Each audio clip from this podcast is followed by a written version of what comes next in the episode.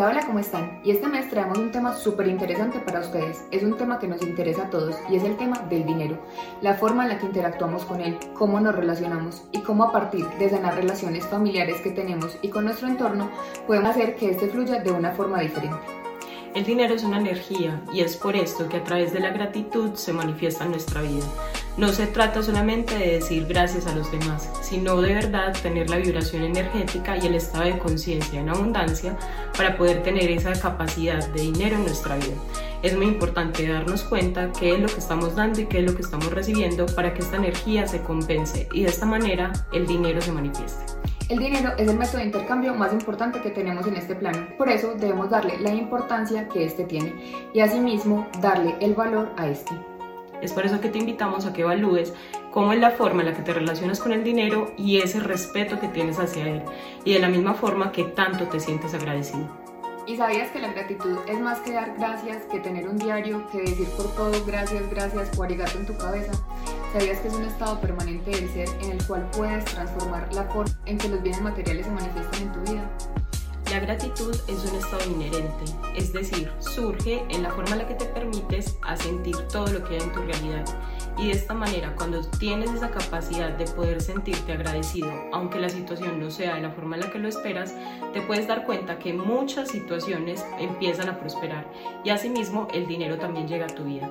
La prosperidad no solamente es la manifestación de ese dinero, que también está incluido, sino también esas capacidades y esas posibilidades que tienes frente a la vida para tomar una acción u otra en la manera más conveniente para ti.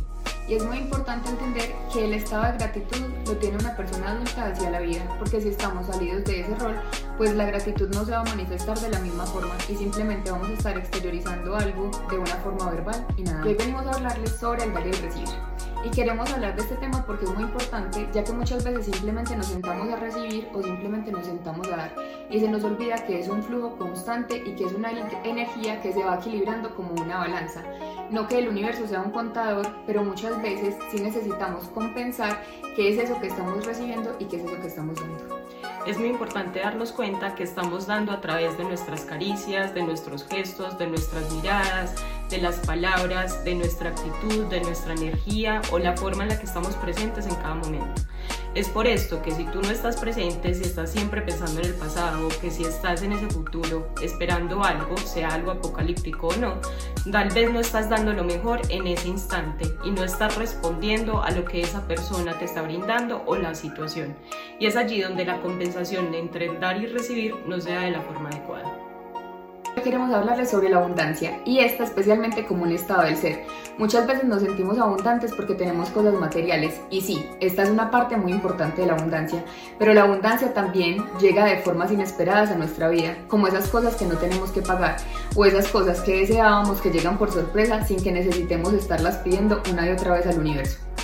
También es importante tener en cuenta que el universo es 100% abundante.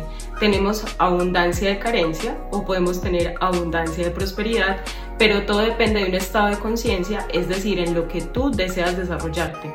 Y el estado de conciencia depende de lo que piensas, de lo que sientes, de lo que haces y de la forma también en la que te comunicas. Por eso es importante que seas muy coherente en todo lo que estás pensando, sintiendo, haciendo o hablando para que así la abundancia se manifieste. Si eliges el estado de carencia, es decir, abundantemente carente, puedes ser abundantemente feliz, sociable, cuál es el estado de conciencia en el cual tú quieres estar.